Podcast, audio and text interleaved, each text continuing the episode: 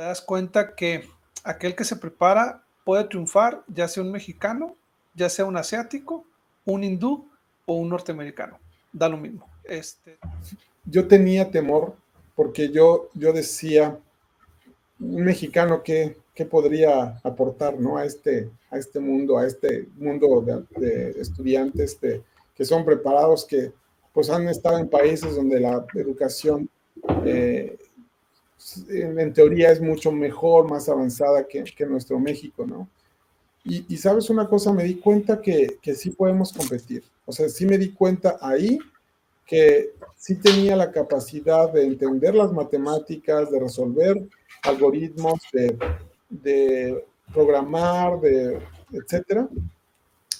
Y, yo creo que ese, ese es el consejo, que, que crean en, en, en, ellos, que crean en, en, lo, que, lo que son, en lo que pueden llegar a ser no, no en lo que son, porque a veces eh, se ve solo lo que son y no ven el potencial que tienen. ¿Has estado en qué ciudades? ¿Atlanta, San Francisco y, y Austin? ¿Me pierdo de alguna? No, así es.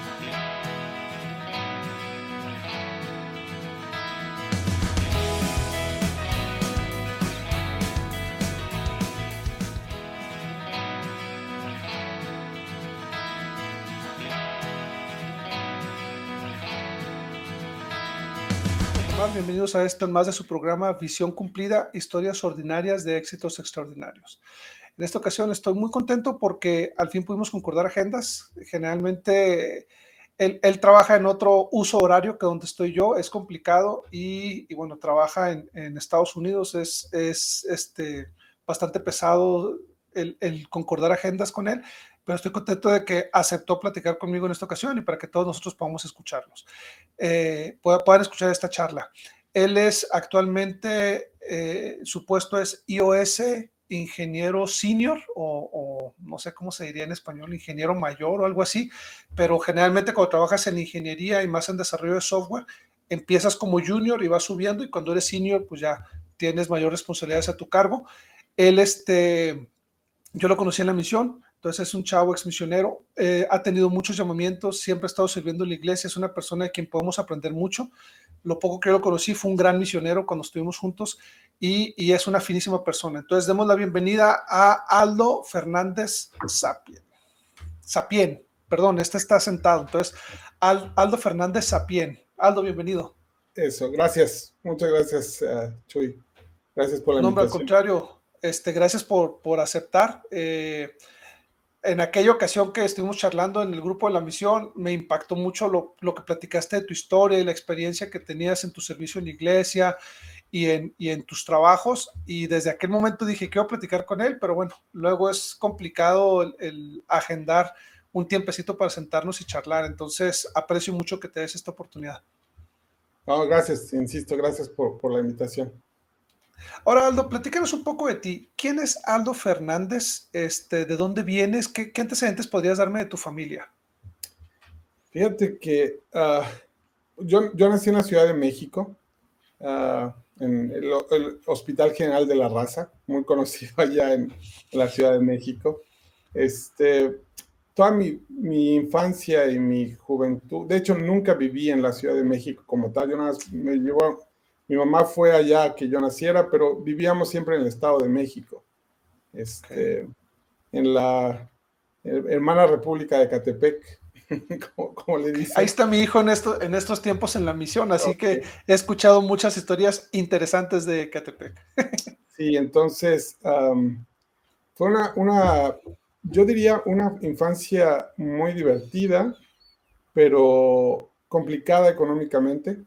Eh, mis, papás siempre tuvieron por ahí eh, desafíos económicos, desafortunadamente. Entonces, eh, tengo eh, dos hermanos y dos hermanas, una mayor que yo y yo soy el que sigue, después otros tres.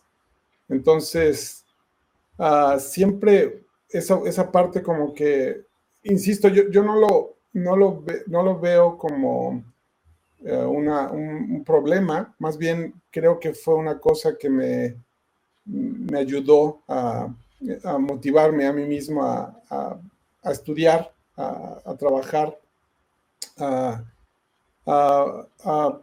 progresar, ¿no? Entonces, ah, más o menos así fue. Después, afortunadamente, tuve la oportunidad de estar en el Benemérito y, y desde muy chico desarrollé esta, esta parte por el inglés y el Benemérito fue como que mi, mi plataforma para, para empezar realmente a, aprender más inglés y ya en forma. Ahora, antes de entrar en el Benemérito, que esa área siempre me, me, gusta mucho saber tu, tu, paso por el Benemérito y la experiencia que tuviste ahí. Ah, pensando un poco en tu niñez, cuando yo te conocí en la misión, desde que llegaste, yo siempre tuve la impresión de que eras muy maduro para tu edad. Esa impresión tenía, y, te lo confieso, o sea, como que yo te recuerdo a ti muy maduro, muy centrado. ¿Así eras desde pequeño o fue algo que aprendiste ya, ya con los, los años? O sea, ¿cómo eras en tu primaria, secundaria? ¿Eras buen estudiante? ¿Eras centrado? ¿Sabías lo que querías? ¿O tuviste un lapso de, que eras medio vago y después te compusiste? No, fíjate que eh, así como lo, como lo dices, o sea, no, sé si es algo que uno escoge o de repente uno ya trae un chip así, pero, pero sí, efectivamente a mí me gustaba mucho la escuela, me gustaba mucho y a la fecha todavía me gusta mucho aprender. Eh, o sea, eso es algo como que desde niño he pensado que, es parte de mi vida. O sea, todos los días yo soy de los que piensa que si un día no aprendiste algo, estuvo desperdiciado el día, ¿no? Entonces, me gusta mucho siempre aprender algo, leer, buscar y sí, la verdad es que sí, fui, fui así desde, desde niño. Yo recuerdo a los 8 o 9 años yo ya quería ser misionero y ya decía que, me estaba preparando para ser misionero. Este, creo que en la secundaria fue cuando yo decidí que quería ser ingeniero químico, por ejemplo. Entonces, sí, sí fue, creo que muy temprana, a muy temprana edad, que yo, yo mismo ah, solía tomar decisiones solo, ¿no? O sea, este, y, y, qué bueno que me lo preguntes, porque fíjate que a lo mejor voy, voy y vengo, pero antes de entrar al Benemérito, por ejemplo, yo fui un año más a seminario porque quería ir a seminario. O sea, mi, hermana ya tenía que ir, entonces yo fue como, ¿y por qué no me dejan? Y la maestra me dijo, es que todavía no te cuenta, ¿no? Vas a tener que hacer un año más. Y yo dije, no importa, este, quiero estar ahí, acompañaba a mi hermana y después nos íbamos caminando a la, a la secundaria, pero ese tipo de cosas me, muestran o nos muestran que sí, efectivamente, desde, desde chamaco, este, eh, tomaba ese tipo de decisiones. Ok, ahora regresando un poco al benemérito, lo que comentabas, cuando tú estuviste en el Bene, que, ya fue este, un poquito después que yo, no digamos cuánto, pero eh, ya, ya habían mayores oportunidades para el inglés, o sea, ya estaba más establecido, eh, los cursos de inglés, eh, el programa ESL e ya, ya está un poquito mejor estructurado. me decías hace rato que el inglés desde ahí te empezó a llamar más la atención y, le viste una importancia en tu vida. ¿Qué podrías decirme en cuanto a eso al benemérito? Sí, definitivo. O sea, fíjate, los maestros que, que, la iglesia en ese tiempo era cuando empezaban las misiones de servicio, recuerdo muy bien a, los hermanos Olsen, que ellos estaban sirviendo su misión de servicio y su misión era, era ser maestros de inglés. Entonces, habiendo sido maestros toda su vida y jubilados, tenían este expertise y, tenían la experiencia, entonces podrían, podrían hacerlo bien y, ellos fueron particularmente los que me impulsaron a, empezar a hablar, a empezar a, a, intentarlo, ¿no? Me, me, recuerdo muy bien que ellos no hablaban nada español, no hablan de hecho español y, y nos llevaban a unos compañeros y a mí al, al, Walmart, a alguna tienda, y nos decían, ustedes nos van a traducir, porque nosotros no hablamos español, ellos no hablan inglés, entonces ustedes tienen que hacerlo y, con las cajeras ahí nos, nos empujaban, ¿no? Entonces, este, realmente yo puedo decir que eso fue el, el momento en que yo dije, creo que tengo la capacidad de hacerlo y perdí el miedo. Perdí el miedo para, para empezar a hablar, para comunicarme. Y, eh, y, bueno, ya después en la misión tuve oportunidades maravillosas de, hablar y traducir para el presidente López las llamadas a Lago Salado y cuando, cuando se eh, em, construyó el templo, eh, el de Eleton Perry estuvo ahí con, no recuerdo ahorita el otro apóstol, pero pues llevarlos a sus hoteles y comunicarme con ellos para traducir al presidente, fueron cosas maravillosas que, que, que todavía recuerdo. Y, y solamente para, para abonar a esto, fíjate que, o sea, después del benemérito, nunca fui a una escuela formal de inglés. O sea, sí siento que, que sí es un don. O sea, sí, tal cual en las escrituras es un don de lenguas porque, eh, no sé, o sea, empezó a, darse, este, regresando de la misión, eh, bueno, antes de ir a la misión yo fui a, estudiar, quería estudiar inglés en una escuela, pero cuando llego, la directora me dice, ¿por qué no haces un examen de colocación? Entonces, eh, lo hice, empezó a hablar conmigo en inglés y yo empecé a hablar con ella y entonces me dijo, ¿no estás interesado en dar clases de inglés? y yo le dije, ¿cómo crees? Sí, y yo le dije, no, o sea, estoy aquí para aprender y me dijo, tengo un grupo que voy a abrir en unas semanas, es para niños. Entonces, yo creo que tu nivel es suficiente para, para enseñarles y te aseguro que, que con esto vas a aprender porque tú te tienes que preparar tus clases y todo. Entonces, así fue. Cuando me iba a ir a la misión, este, ella no estaba muy de acuerdo, pero me dijo el último día, ya sé que vas a ser misionero cuando regreses, aquí tienes tu trabajo. Y yo fui a la misión dos años, regresé un miércoles y el viernes estaba ahí dando clases otra vez. Así que te, te digo, son cosas que recordando, digo, esta parte como que la había de repente dejado de, lado, pero así es, así fue específicamente con el inglés. ¿No has intentado más idiomas ahora que tienes esa o que has tenido esa facilidad? Fíjate que intenté un poco con alemán, me, gusta mucho, pero sí, la verdad es que, que, tengo que esforzarme, ¿no? Porque e, este trabajo que, que ahora tengo es un poco demandante, pero no tanto por el hecho de lo que hago, sino que cambia muchísimo, cambia constantemente. Entonces, tienes que estarte actualizando constantemente y a veces eh, invierto mucho tiempo en eso, pero porque además me gusta, me, me, apasiono, ¿no? O sea, es no solo el hecho de aprender porque, porque lo tengo que hacer, porque lo tengo que utilizar, sino que esto como que me, va llenando de lo que te digo, del de, aprender, el aprendizaje. Este, entonces, yo lo que creo ahí que nada más es cuestión de, darle un espacio, un momento, pero sí, definitivamente sí, sí me gustaría aprender otro, otro idioma. Ok, ahora además del inglés o de abrir tu mente en cuanto al inglés y darte esas, ese inicio o ese banderazo de arranque en esto que hace una bendición en tu vida, ¿Qué más te dejó el benemérito? Este, platícanos. ¿qué, más, qué, más valoras tú de haber estado en esta escuela? Pues me, dejó una esposa y dos hijos, por ejemplo. este, Digo, espero que no hayas tenido los hijos mientras estabas en el Bene. no, no, no, pero mi esposa estudió ahí. Ella era eh, eh, matutina. Ella estudiaba en la mañana. Este, no era interna como nosotros, pero esta es otra historia que después cuento, porque yo conozco a mi esposa desde el kinder, fuimos juntos al mismo kinder, ¿no? Entonces, este, pero, pero cuando regresé de la misión, en, un baile del Benemérito nos reencontramos y ahí empezó, este, al, año y medio de que nos vimos ahí nos casamos. Pero sí, fíjate que creo que efectivamente nosotros consideramos el Benemérito como, como un fundamento muy, muy, muy sólido en nuestras vidas. Creo que definitivamente el, digo, a lo mejor me adelanto un poco, pero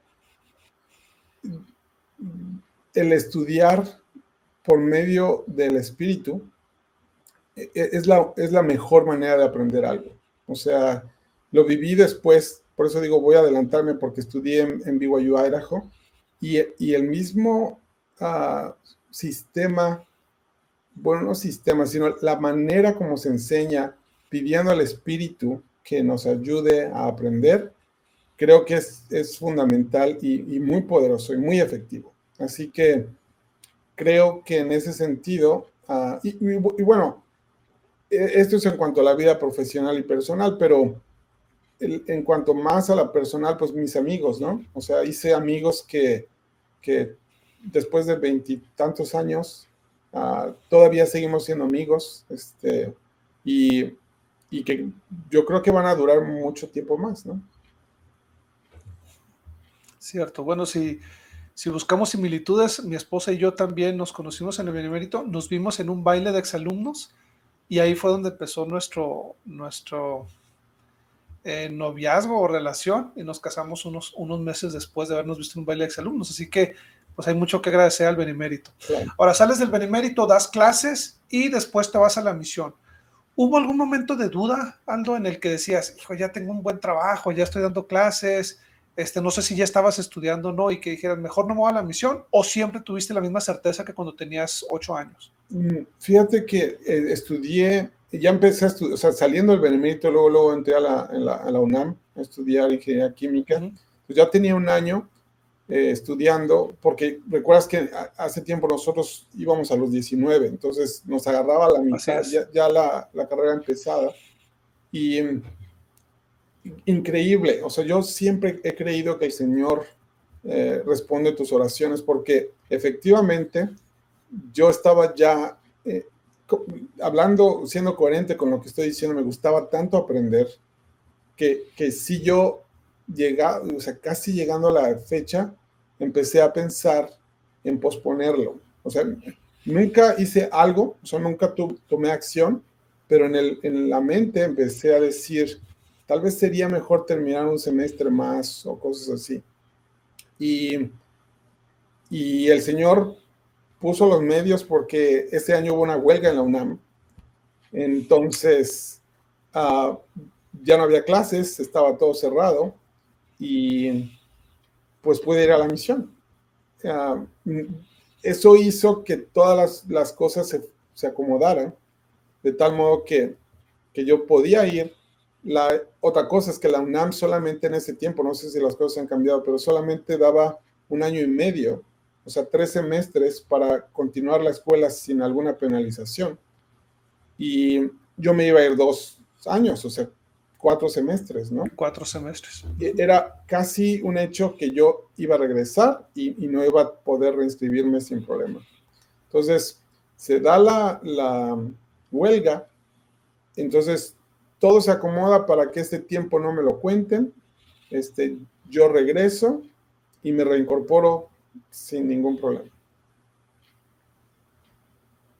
en ocasiones, Aldo, cuando, y es más fácil ver ese tipo de situaciones cuando lo vemos en retrospectiva, pero ahí puedes ver la mano del Señor en pequeños milagros, porque al final tú tuviste la fe de decir, bueno, sí me voy, y este, a pesar de que, como dices, estabas evaluando, quizá siendo tentado de alguna manera a, posponer tu partida de la misión, pero cómo se acomodaron los tiempos, las formas y el lugar para que sirvieras al Señor. Digo, no hubieras tenido la experiencia de estar cerca de apóstoles, de, ayudar al presidente López, de, estar en la dedicación del templo de, no sé si te tocó Tuxtla o Villahermosa o los dos, mientras eras misionero, pues al final todo ese tipo de vivencias eran justas para ti. El Señor te estaba en ese momento con el grado de inglés que tenías, con, con la seriedad con la que la madurez con la que llegaste a la misión y que, tuviste desde pequeño. O sea, cómo se fueron acomodando los hilos para que vivieras esa experiencia justo al momento oportuno. Sí, es correcto. Eh, y es. Es una manera de decir que, que se acomodan, pero, pero yo creo, o, bueno, si se acomodan, los, el que los acomoda es el Señor, es la mano del Señor la que hace eso. Así es. Y es bonito cuando volteas hacia atrás y ves cómo el Señor ha ido eh, metiendo o, o, o manejando ese tipo de partes eh, importantes en tu vida, ¿no? Y cómo nosotros nos convertimos en un instrumento en las manos del Señor cuando hacemos precisamente lo que tenemos que hacer en el momento oportuno. Correcto, sí, definitivamente. Ahora, Aldo, regresas, ah, perdón, perdón.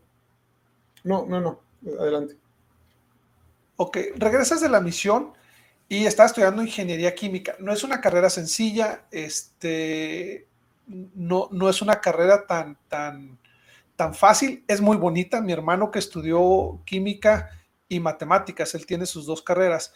Él le encanta la química y dice, algún día me gustaría dedicarme a, la química, ¿no? Sé que es muy bonita, muy apasionante a aquellos que les llama la atención, pero bueno, regresas y terminas en la UNAM, si no me equivoco, o, o la dejaste a la mitad. No, sí, este, continué hasta, la, situación fue que siempre quise, me casé un año después de que regresé de la misión, entonces ya necesitaba este, generar, ¿no? Eh, y con la docencia, tenía ya experiencia en esta parte de, las clases de inglés. Eh, empecé a, pues yo creo que a desarrollar también este, este gusto y este amor por la docencia. Entonces, otra vez se, dan las cosas. Eh, empiezo a trabajar dando clases en, una telesecundaria como para cubrir un, interinato y estoy en ese tiempo y entonces la ley cambia y ahora se hacen estos ah, eh, concursos de oposición para, para tener eh, una plaza. Una plaza, exacto. Entonces, estando ya en, el, en, el, en este interinato, conociendo más o menos el sistema, eh, mi, esposa es, maestra. Eh, eh, entonces, se abre, se abre esa oportunidad. mis suegros también son maestros de toda su vida. Entonces, esa familia de maestros como que ahí nos empezamos a, juntar y hablar de esas posibilidades. E insisto, era también buscar una, una fuente de ingresos más, más estable, ¿no? Entonces, claro. Así fue como, como me puse a estudiar, este, algo que, no era mi, rubro, al mismo tiempo que seguía estudiando la, carrera de ingeniería química, pero realmente ya no, ya no hice nada con la carrera de ingeniería química. O sea, solamente lo, hice por estudiar, pero porque, porque ya estaba de lleno en la, en la docencia, ¿no? Y y obviamente después nos mudamos de, casa, este, ya nos cambiamos y, y, empezaron a hacer, bueno, nacieron mis hijos. Entonces sí fue como que, obviamente, no sé si conoces el sistema de telesecundarias, pero eh, es muy parecido a la primaria, nada más que a nivel secundaria. O sea, hay un maestro que da todas las clases, o sea, tenía que dar clases de química, física, español, matemáticas, eh, historia, biología, eh, educación física, artes, inglés. Entonces, es un solo maestro para, para todas esas clases. Y, creo que mi, lo que yo había aprendido y todo esto me ayudó mucho a, a que esto fuera pues más sencillo, porque definitivamente yo conocí a muchos maestros en el camino que, que si bien eran muy fuertes en, una, en un área, ¿no? Este, las otras áreas como que sí eh, estaban muy, muy débiles. Entonces, ah, eso me ayudó mucho a mí a, poder este, hacer estas, ah, conjuntar pues todo el, conocimiento que yo tenía y, y, por eso me fui por, por esta carrera. Eh, en, en, cuanto a profesionalmente hablando, ¿no? y ahí invertí ya pues varios años, bastantes años. Es lo que te voy a decir, ¿cuánto tiempo duraste como maestro en, en, en el sistema de telesecundarias, como maestro de las escuelas públicas? ¿Todo fue en el Estado de México? También esa es una duda que me surgió. Sí, en el Estado de México. Estuve en varias, en varias escuelas, pero en total fueron como 15 años. Sí, 14, 15 años. Y fue, empezaste en esa, en esa carrera del magisterio mientras todavía estabas en la universidad, si no me equivoco. Sí, correcto. Ok. Digo, qué pesado. Ahora, me surge la duda, Aldo, y esto, esto me parece bien interesante para aquellos que nos escuchan. En México es muy común que buscas carrera en magisterio para, de alguna manera, asegurar tu futuro, es decir, ya tengo asegurado mi trabajo y mi jubilación. tú ya ibas en ese camino y con la experiencia de la familia de tu esposa, pues entonces ya sabías por dónde, por dónde tenías que marcar para, para obtener esto, esto que muchos maestros es lo que buscan. ¿Qué te hace, si ya estabas perfilado en esto, qué te hace decidir entrar al pathway? Otra vez, cuando, cuando ves la, el timeline así, eh, regresas a ver que otra vez el Señor pone, pone las cosas, porque eh, nos, nos, cambiamos de domicilio y entonces empezamos a vivir en Pachuca. Nos, nos fuimos a vivir a Pachuca Hidalgo.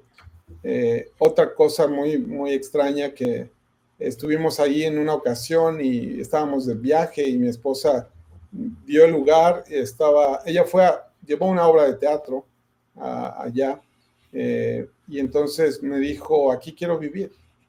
Y entonces yo dije, acabamos de comprar una casa en el Estado de México, le dije, creo que eso no es, no es viable, ¿no? O sea, pero ella empezó a investigar y empezamos a ver opciones, total que, lo logramos hacer. Entonces, llegando a Pachuca, eh, llega el programa Pathway, interesantemente, el programa Pathway llegó a México a unos cinco o seis lugares, ni siquiera estaba en la Ciudad de México, pero uno de esos lugares fue ahí en, Hidalgo, en Pachuca Hidalgo, con los hermanos Hernández, que eran unos misioneros que fueron llamados ahí.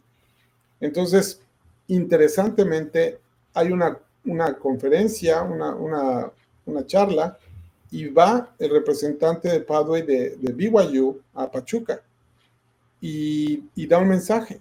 Y entonces eh, ahí publicitaron un poco, un programa de inglés y entonces mi esposa me, me dijo, ve, yo creo que te va a interesar. Y después, después de escuchar esa plática, yo sentí muy, muy fuertemente, lo, cuando mi esposa me dijo, ¿cómo te fue? Y le dije, este programa es para mí. O sea, yo, yo creo que, eso es lo que debo hacer. Entonces, básicamente así fue. O sea, yo sentí que, yo tenía que hacerlo y, obviamente también vimos la, los, los, retos que esto conllevaba, ¿no? Yo tenía un trabajo de tiempo, tiempo completo, tenía un llamamiento, tenía mi familia, tenía mis hijos y, y la verdad es que yo siempre lo vi no solo para hacer el programa Pathway, sino cuando me, explicaron el, programa completo, yo lo vi completo, ¿no? O sea, yo, yo no era, voy a estudiar Pathway un año y ya. O sea, yo siempre lo vi eh, terminar Pathway. Con los cuatro años. Exacto. O sea, eh, y ahora ya ha cambiado un poco, pero antes era un año de Pathway y cuatro años de la carrera o más. O sea, o eh, sea, que te ibas a aventar cinco años y tú sabías en lo que te estabas metiendo porque desde un inicio lo visualizaste así. Correcto, así es. Wow. ¿Qué, edad tenías, Aldo, si no es indiscreción? Ah, a ver. Más o menos, para darnos una idea. 34 años. 34. Fíjate, en México en México todo el mundo sabe que después de los 35 años difícilmente consigues trabajo. O sea, ya se empieza a complicar mucho, el mercado laboral es muy... Tú estabas a punto de entrar a esa, a esa, ya a ese rango de edad, o sea, ya entrar a una categoría de edad en el que ya se empiezan a complicar las cosas. Y ya tenías de alguna manera avanzado tu, tu tren de vida, ¿no? Como maestro tenías cierta estabilidad con tu esposa, tus hijos mis respetos. Qué valor de decir, voy a empezar nuevamente porque me gustó la opción que esto me está, me está abriendo. Digo, quizá nunca hubieras cambiado de trabajo, pudiste haber seguido siendo maestro si tú querías, aún terminando el pathway, pero me va mucho la atención que ya establecido con tu esposa, con tus hijos, recién cambiado a una ciudad nueva, aún así decidiste, vamos para allá. Este, ¿Sentiste algo en particular en la charla? Muchos se inscriben al Pathway solo por el inglés. Eh, me llama la atención que tú dices, no, no, yo quiero estudiar toda la carrera. Tú ya tenías una carrera, si lo vemos de alguna manera.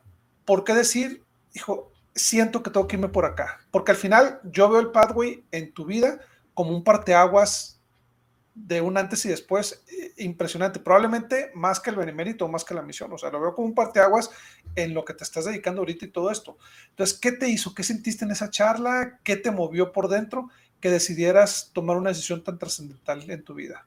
Fíjate que ya, ya tenía varios años como maestro y, quiero, quiero ser muy claro aquí porque de repente mi esposa es un poco más franca y fuerte, pero, pero ella de repente eh, lo comenta como que a veces yo no veía como la, la docencia como algo que, que, me llenara por completo.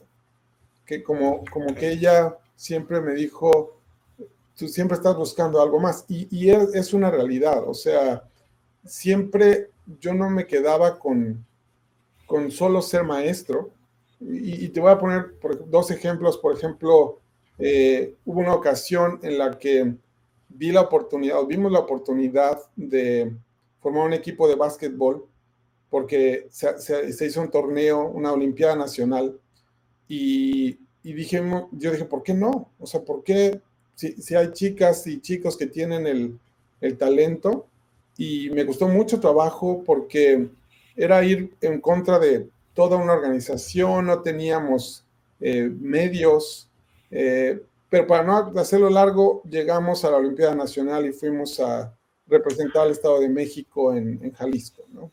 Entonces, la, telesecundaria de la zona rural por allá ya se hizo conocida eh, porque, porque esas, de, hecho fue, fue el equipo de mujeres que llegaron a la Olimpiada, ¿no? Entonces, e, esas cosas como que yo siempre buscaba algo más, o sea, no solo no solo dar clases y, ayudar a los muchachos, que, es muy reconfortante. La verdad es que es muy recompensante ver, cuando me preguntan qué exámenes de la docencia, yo digo los rostros de los jóvenes cuando, cuando aprenden algo, cuando ellos les brillan los ojos y dicen, wow, esto, esto lo aprendí, eso es lo que extraño. Pero por otro lado, personalmente, como que yo siempre buscaba usar la tecnología, por ejemplo, en aquel tiempo llegaron los pizarrones electrónicos y, y nadie los, estaban ahí elefantes blancos y yo me puse a instalar uno y después instalé creo que en 35 telesecundarias este ah, pizarrón electrónico, porque, porque las uh, instrucciones estaban en inglés además, entonces uh, me puse a ayudar a los maestros, o sea, creo que fue como la respuesta a, mis oraciones, o sea, yo sabía que quería hacer algo más. Obviamente tenía, era una cosa complicada, ya lo, ya lo platicamos, la situación económica y todo, la estabilidad, pero cuando yo escuché eso, eso fue. O sea, yo dije, creo que, que eso, y, y, y, no sabía exactamente todo lo que iba a pasar después, pero sabía que por lo menos eh, yo iba a tener algo que me llenaría eh, personalmente porque hablábamos de la tecnología, ¿no? Que, eso fue algo que siempre también eh, tuve. Siempre tuviste la inquietud. Correcto. Sí, fíjate que ahorita que comentas me quedo pensando, porque como bien lo decía, ser maestro de telesecundaria no es fácil, o sea, tienes que abarcar muchas materias y luego todavía te metes en camisa once varas al, al promover equipo de básquetbol y todo. Entonces ya tenías bastante con qué estar ocupado. Eh, me queda claro que no era que no tuvieras, que tuvieras demasiado tiempo, que no tuvieras nada que hacer. Simplemente esa inquietud natural que tú tenías está en ti, pues es una de tus, de tus características, porque obviamente preparar clase para tantas materias como una telesecundaria, en base a lo que comentas, no debe ser fácil preparar tantos, tantas materias a la vez. Yo creo que te tenía bastante ocupado y aún así el decir yo quiero algo más. Y esto creo que es un gran mensaje para aquellos que nos escuchan porque no importa la edad que tengas, siempre hay algo más que puedes lograr. Si estás posponiendo o si sientes, no, ya estoy muy grande para empezar mi negocio, ya estoy muy grande para estudiar mi carrera, como lo viviste tú, ya estoy muy grande para aprender otro idioma. O sea, siempre hay algo más. Y yo creo que ese deseo que tú has tenido de aprender más, de, de lograr más, es lo que te ha llevado hasta donde estás, porque es un mundo de diferencia vivir en, en San Francisco o en Austin, donde actualmente radicas, que estar en, en Pachuca o en Ecatepec. ¿Qué digo? Son, Pachuca es una ciudad hermosa y estoy seguro de que, de que vivieron cómodos en, en, en el Estado de México el tiempo que estuvieron ahí. Probablemente les abres el panorama a tus hijos, les abres la visión de lo que es el mundo, de, les abres un mundo de oportunidades y todo esto se abrió gracias a que tomaste la decisión de entrar al Pathway, a que tenías esa inquietud de quiero hacer algo más, a pesar de que ya he logrado esto con mi vida. Y ojalá que más personas tengamos esa inquietud de decir, ¿qué, qué sigue? ¿Qué, ¿Qué, más puedo lograr? Porque el momento en que nos sentimos, ya, ya, ya la hice súper bien, pues empezamos a, a decaer ¿no? en, nuestro progreso personal. Así es, sí, sí, definitivamente coincido con, con lo que dices. Es, uh, no, no, podemos dar por, por sentado nada eh, en ningún momento de tu vida. O sea, no, no puedes asumir uh, nada, solo, solo tienes que intentarlo. Y ahora platícame, Aldo, esos años que estudiaste en la universidad, porque es una universidad en línea y, es como híbrida, porque tienes que ir a por lo menos una clase a la semana, si no me equivoco. Este, es en otro idioma, que aunque ya traías nociones del inglés, no es lo mismo ya estar estudiando materias este, en específico y más de, de, temas como programación y todo. Ya no es lo mismo estudiar a nivel universitario en inglés que estarlo charlando con alguien. ¿Qué tan difícil fue? ¿Qué tanto ocupaba tu tiempo combinar tu trabajo, tu llamamiento en la iglesia con estudiar una carrera este, en otro idioma y con todo lo que ya mencionamos? Sí, o sea, no es fácil.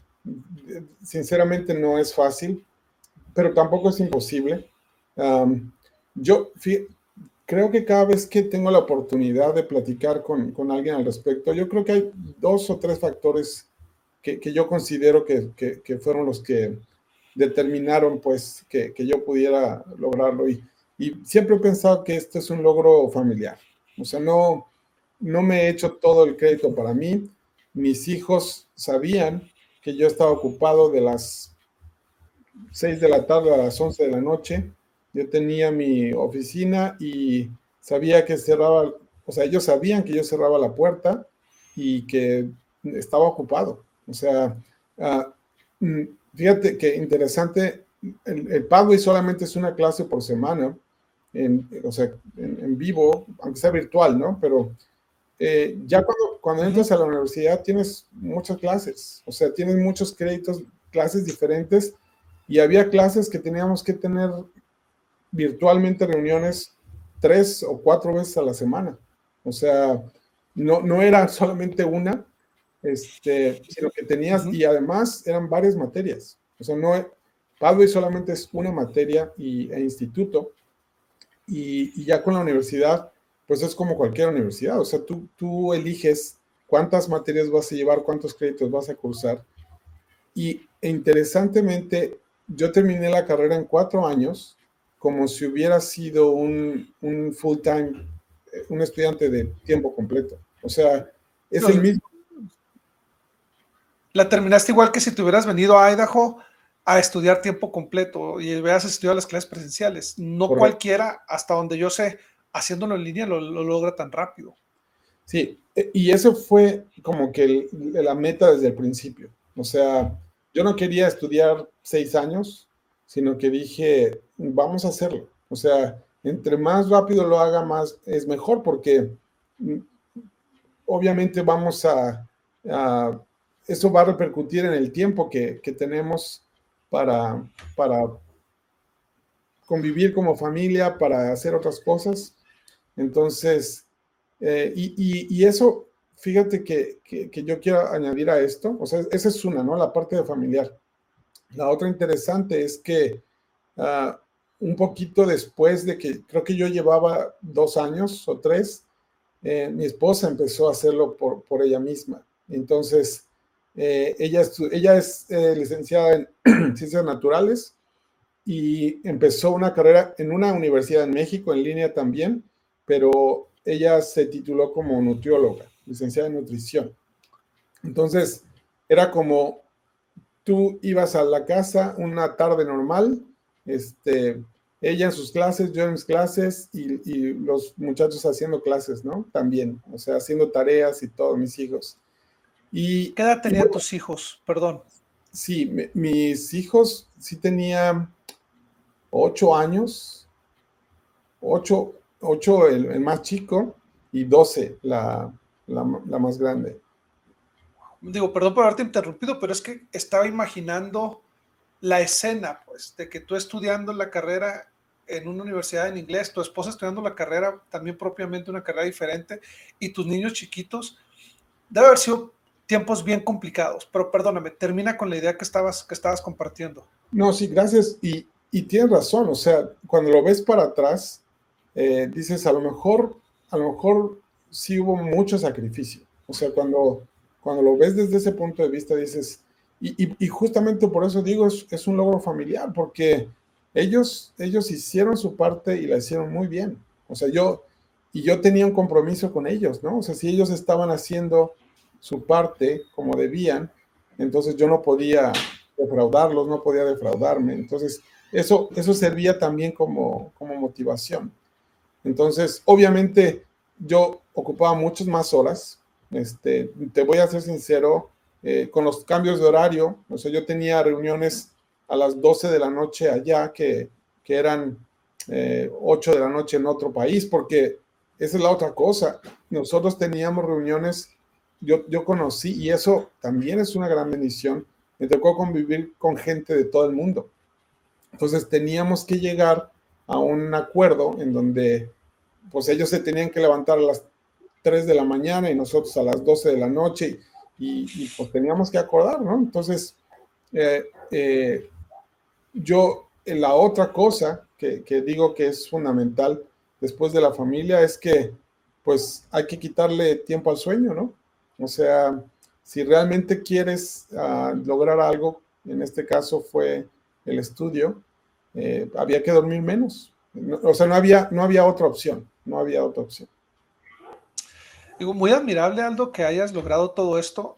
Me queda claro que el apoyo de la familia fue indispensable, no solo de tu esposa, de tus hijos. Todos sacrificaron para esto. Y, y obviamente, este, yo lo que veo es que sabías bien claro lo que querías lograr y al final tuvieron, tuvieron que decidir todos, ¿lo vamos a hacer o no? Sí. Yo no sé qué tan complicado es en esos años que tus hijos, no sé, querían que los llevaras a algún lado, al parque, que convivieras con ellos, que, y, y, todos entendían que era un momento de sacrificio para poder disfrutar después lo que vendría. Y en ocasiones hoy, en, y, más en estos días, con, con, con, es muy común que la gente quiera recibir la recompensa inmediatamente no estamos dispuestos a sacrificar, no estamos dispuestos a pagar el precio. Yo creo que tu historia es muy valiosa porque nos demuestra que en ocasiones hay que pagar ese precio. O sea, al final tu vida, estoy segura que tu vida ahorita que terminaste la carrera, que, ya estás trabajando como ingeniero de software en, un país extranjero, que, tus niños están en escuelas en, en Estados Unidos, yo creo que vale la pena y que voltees para atrás y dices, pues valió la pena el esfuerzo, valió la pena el sacrificio. Eh, pero mientras lo estás viviendo, es, pagar el precio. Es muy admirable. Este, y yo creo que, que podemos sacar muchas enseñanzas de esto. Ahora, dices que fueron cuatro años y cuántos años tuvo que estudiar tu esposa. Entonces, terminando tú, ella todavía le siguió un ratito, ¿no? Exacto. Sí, sí, sí, ella, de hecho, creo que no fue mucho, fue un, año después, un año y medio después que ella, ella se graduó también. Ok, no, pues muchas felicidades a ambos por, por haber logrado esto. Y ahora, ¿cómo se da que aún terminando la carrera, que tú dices, bueno, voy a dar el brinco y dedicarme a la tecnología y dejar de lado 15 años de magisterio? ¿Cómo es, cómo es que se da ese brinco, que empiezas a buscar trabajo en esa área? ¿Cómo, cómo es que se dan las cosas? solamente voy a hacer un comentario. Y Por favor. Cuando, cuando todavía terminé el Pathway, y un año después, yo, yo ya llevaba un año con, con, con, la carrera, y entonces los hermanos, los misioneros de Padre del SAI de, de, Pachuca, este, ya iban a ser relevados. Y entonces me llaman a mí y a mi esposa como misioneros del programa Pathway. Entonces, e, eso es algo que no mencioné y, y entonces era el trabajo era ser misioneros de Padre y tú sabes que hay que invertirle ahí un día a la semana, aquí los jueves y ahora ya, ya todo es muy diferente porque se puede hacer desde casa y todo, pero allá nos reuníamos, íbamos a una capilla, teníamos la clase de instituto y nuestros hijos ahí con nosotros. O sea, ellos eh, también participaban, ¿no? De, de estas reuniones todos los jueves, nuestra familia, desde las seis de la tarde estábamos allá en la capilla. Entonces, solamente como, como comentario extra a esto que eh, no solo era el apoyo eh, emocional, este, mental, eh, sino, sino también físico. O sea, ellos estaban ahí, ellos participaban de, esto juntos y al final creo que, que, fue una recompensa que todos disfrutamos, porque efectivamente, contestando tu pregunta, este, pudimos hacer el viaje para ir a la graduación a BYU Idaho. Y, y otra cosa interesante, mi, uno de mis invitados, o mi invitado principal fue el hermano Olsen, que me habían enseñado inglés allá en el Benemérito, ya de 80 años. Este, él vive muy cerca de la universidad, de, eh, vive en un pueblo que se llama Rigby, que está 20 minutos de Resburg, en Idaho. Entonces, siempre hemos mantenido contacto durante todos estos años y, y él pudo estar ahí conmigo, ¿no? Entonces, fue, fue como parte también de agradecimiento porque yo, yo o sea, estoy totalmente consciente de que es, e, él fue parte de esto, ¿no? O sea, las enseñanzas y la motivación que me dio con el inglés me dio para poder, poder hacerlo, ¿no? Entonces, vamos a, Idaho, hicimos el viaje y entonces, pues ya, regresamos muy contentos, tuvimos unas muy bonitas vacaciones, tuvimos un mes por acá y este, ¿Se, ¿se fueron manejando o se fueron en avión? No, manejando, manejando. Son poco más de dos días de camino, si no me equivoco. De hecho, nos, no manejábamos tanto, manejábamos como unas 12 a 15 horas cada día, entonces sí hicimos tres paradas, ¿no? Sí, claro, no, sí está pesado. Bueno, perdón, ¿qué vino después? Eh, no, regresamos y, y, ya, ¿no? Ya, pues ahora qué. Entonces, vuelvo, a, al comentario de, que el Señor sigue poniendo las cosas cuando tú, tú haces lo que, lo que crees que debes hacer o lo que sientes que debes de hacer, el Señor pone los medios. Y, entonces yo dije, bueno, pues voy a, actualizar mi, mi historia, ¿no? Laboral. Este, ya terminé y entonces voy a actualizar ahí en, en las, en mis perfiles y esto, esto sucedió en agosto, en julio, me parece, julio-agosto del 2018.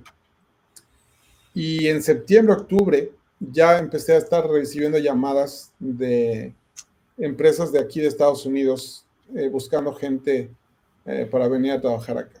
Entonces, eh, tal cual, o sea, yo, yo sinceramente creo que fui a una entrevista en una, en una empresa allá en Pachuca pero, mm, o sea, no me convenía nada por el, eh, por el tiempo y por el sueldo que te ofrecían, o sea, no iba a cambiar mi, mi, puesto que tenía en la SEP como maestro para hacer eso, o sea, tenía que ser una buena oportunidad, ¿no? Entonces, eh, empiezan a llamar estas empresas y hice, creo que dos o tres procesos.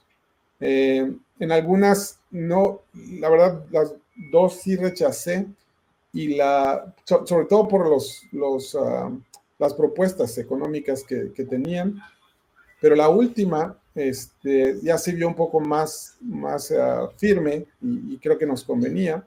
Entonces empezamos el proceso como yo creo que noviembre, noviembre, diciembre y en febrero del 2019 ya, ya estaba en Atlanta, en Georgia.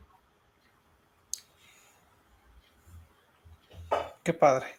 En tu carrera profesional ya en Estados Unidos, ya como eh, ingeniero en el área de software o, más enfocado en esto, en el área tecnológica, ¿has estado en qué ciudades? ¿Atlanta, San Francisco y, Austin? ¿Me pierdo de alguna? No, así es. Ok. Fíjate cómo, cómo cambia el panorama, Aldo, porque e, esa charla que te dijo tu esposa, ve, porque van a tratar algo de inglés, ve a ver de qué se trata esa decisión que tomaste de voy a estudiar el voy a pagar el precio de, estudiar tiempo completo estos años, terminar tu carrera, abrir el panorama hacia nuevas oportunidades, te ha llevado a ti y a tu familia a vivir en tres de las ciudades más grandes y más prósperas de Estados Unidos. O sea, digo, solo falta que te jalen en Nueva York, compadre, ya estuviste en gran parte de las ciudades más importantes, pero San Francisco es el Nueva York del lado oeste estuviste en Atlanta y obviamente estás en Austin, que aunque no es tan grande, es, es una parte, digo, no es tan grande como Houston o como estos monstruos de ciudades, pero Austin es una ciudad muy bonita y es una ciudad con mucho movimiento económico, no estás tan lejos de México, entonces yo creo que es una ciudad ideal para, para una familia como la tuya, ¿no?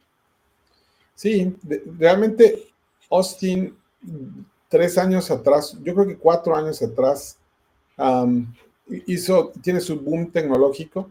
Eh, llegó Apple, las oficinas de Apple aquí, llegó Google y llegó Tesla. Cuando llegó Tesla, entonces esto, eh, en cuanto a empresas de tecnología, se hizo el boom. Entonces, ah, la verdad es que en estos últimos, yo creo que cuatro años, eh, tú ves y está lleno de, de gente que se dedica al IT, ¿no? Este, interesante el otro día estábamos en una fila para comer y ya sabes que empezaron a platicar y, interesante, éramos por lo menos seis personas y los seis nos dedicamos a IT.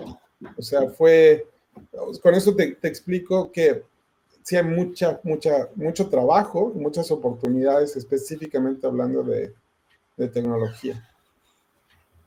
Sí, no, y, y, al final, pues es, es el futuro hoy, ¿no? Eh, es, son las carreras presentes y, te permite, porque ya estando en tecnología y conforme vas adquiriendo experiencia, puedes brincar de una empresa a otra que te permitan seguir creciendo profesionalmente y vas a tener mucha estabilidad. Y, aquí no caduca, mientras sigas trabajando y sigas actualizándote, no caduca lo, que te estás dedicando. ¿no?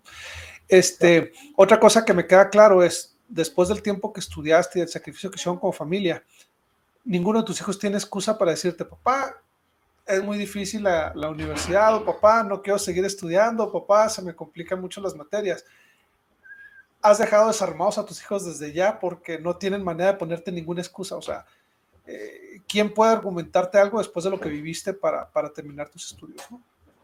¿no? bueno, y, no solo de mi lado, sino de del lado de mi esposa también, ¿no? O sea, Así sí, hemos, hemos hablado mucho en cuanto a eso y, y obviamente respetamos sus decisiones, pero, pero creemos que, que por lo menos pueden ver un buen ejemplo. Y, y, ya no tanto el, el, asunto de seguir tus pasos, sino que pueden ver eh, fehacientemente que es posible. O sea, que no, no existe algo, alguna cosa que los pueda, eh, que pueda evitar este, que ellos puedan lograr. Sí, ahora Aldo, platícame un poco de tu servicio en la iglesia, porque hasta donde tengo entendido, siempre has estado activo, siempre has estado buscando la forma de servir. Digo, fuiste llamado como misionero de Padway mientras estabas estudiando en la universidad a, tiempo completo y tenías un trabajo a tiempo completo. O sea, eso demuestra que, eres alguien junto con tu esposa dispuestos a servir, ¿no? A caminar la segunda milla. ¿Cuáles han sido tus experiencias en tus llamamientos? ¿Qué llamamiento has disfrutado más? Este, platícame un poco de, de qué llamamiento tienes actualmente, platícame un poco poco de todo esto. Sí, pues fíjate, he, tenido ya varios llamamientos en la iglesia. si, me preguntas cuál me gustó más, yo no sé si me gustó más, pero disfruté mucho cuando fui maestro de la primaria, de los niños de, de 6, de 7 y 8 años de, verdad créeme que, que, fue una etapa muy, muy, muy breve, por cierto, pero, pero sí sentí como pude amar un llamamiento, pude amar a estos niños, pude aprender mucho de ellos. Hoy me encanta verlos, eh, que eso, esa clase de cuatro o cinco niños que tenía, todos fueron a la misión. Y, y es muy bonito. Eh, creo que esa parte eh, me, me, la llevo conmigo en mi corazón. Este, y, bueno, siempre disfrutas lo que haces. Fui llamado como obispo, tenía 28 años, este, cuando, fui llamado como obispo y, y, pues tuvimos una muy bonita experiencia. Este, fui llamado como obispo en el barrio donde mis papás se bautizaron. Ah, entonces, había hermanos ahí de mucho tiempo que nunca, nunca me dijeron obispo. siempre, siempre fui algo para ellos y, y, era normal, nos queríamos mucho, nos veíamos, éramos familia, ¿no? Entonces, claro. Ah, y sí, he trabajado en, en Destaque como miembro del Sumo Consejo y, y actualmente soy, soy el presidente de una rama en español. Eh, llegamos a vivir en julio del 2020 y en octubre me llamaron como presidente de la, de la rama. Entonces, este, hemos, hemos disfrutado mucho. Eh, es, es, siempre una, un, otro reto, el, a pesar de que es la, misma iglesia y la misma uh, organización, sí hay diferencias. Eh, eh, me ha tocado aprender mucho de, los barrios en inglés, de los obispos, pero, pero muy interesante el, el, trabajo que estamos haciendo jun, junto con el Consejo de Barrio y los hermanos que nos apoyan mucho. Hemos tenido la oportunidad de, ir uh, trabajando con, con, todas las organizaciones y, y creo que es, es, un buen trabajo el que, sobre todo los hermanos que, hacen y que nos apoyan. Eh, disfruto mucho eso y, y ahí estamos. Padrísimo, Aldo. Oye, pues por último me gustaría saber qué viene en tu vida. ¿Qué planes tienen? ¿Qué te gustaría lograr? ¿Qué te falta lograr? ¿Hay algún sueño que todavía no se ha capitalizado? Porque si vemos a estudiar lo que, lo que me has platicado, has tenido una vida muy buena, has, has, ido progresando paso a paso, cumpliendo tus metas, pero ¿qué te falta? ¿Qué, qué viene después para Aldo y para la familia Fernández en, en general? Sí, he, he, pensado mucho, hemos hablado mucho de esto. Obviamente, ahorita estamos un tanto enfocados en, en, en, ya mi hijo tiene 15 años, mi hija 19, entonces ya ella ya está estudiando la universidad y mi hijo está ahí, pues va algunos años para que termine la, la prepa o el high school que se vaya a la misión, pero eh, en, en cuanto a personalmente, creo que definitivamente eh, seguir estudiando es algo que, que, me, encantaría hacer. O sea, uh, no tuvimos mucho tiempo de platicarte, pero nada más te lo voy a mencionar. La, lo que yo hago es desarrollar uh, software para específicamente para teléfonos, para iPhones, que es el, el sistema operativo de los iPhones es iOS.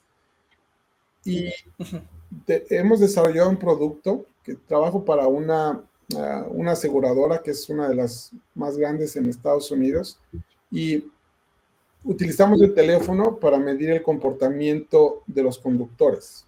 Es decir, utilizamos todos los, los sensores que tiene el, el teléfono, el giroscopio, la cámara, el sensor de movimiento, eh, eh, los sistemas de localización para ver qué tan, tanto frenan, qué tan cerradas dan las curvas, este, etcétera. Si son buenos conductores, su seguro baja y si son malos conductores, tienen que pagar más, ¿no? Algunas otras aseguradoras utilizan un, un, aparato que se conecta al teléfono, perdón, al auto. Al auto y, pero nosotros usamos solo el teléfono con las, los uh, sensores nativos del teléfono.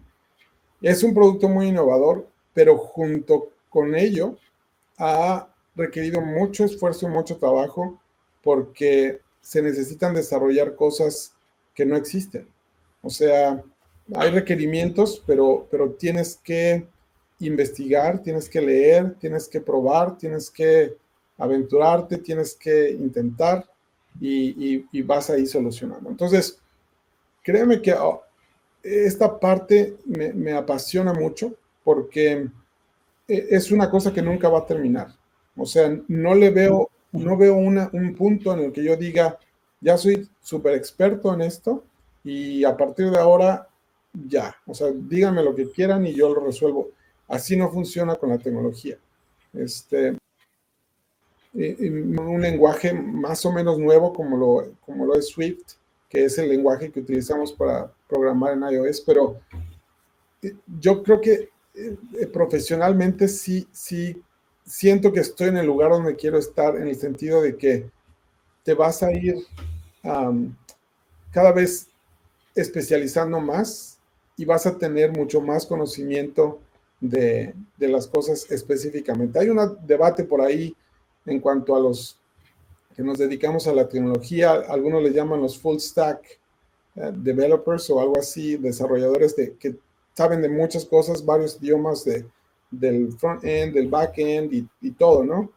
Y otros que dicen que es mejor especificar, especializarte en un, en un, en un tema, en un, en un, lenguaje en este caso.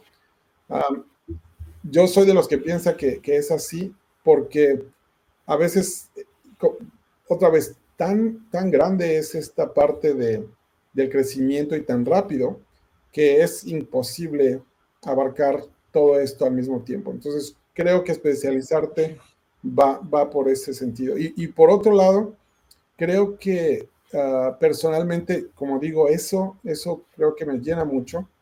Uh, profesionalmente, de eso, de eso hablamos y personalmente yo, yo siento que eh, con las experiencias que yo he tenido, con la oportunidad que he tenido de, de trabajar con, con, sobre todo con los jóvenes, fíjate que a mí me gustaría uh, servir una misión. Ahora con la gran oportunidad que se tiene de, de servir de misiones de servicio con, con, tu esposa, siento que creo que por ahí sería nuestra, nuestra idea de servir en un lugar donde podamos ayudar a los jóvenes. Y y por qué no otra vez regresar al, programa Pathway, ¿no? Creo que ahí es una cosa que, que si bien hoy es muy conocido y mucha gente, sobre todo los miembros de la iglesia lo saben, hay una oportunidad enorme, no tanto para dar a conocer el programa, sino para motivar a los muchachos y convencerlos de que este es un buen programa, o sea, que, que sí funciona, que, que,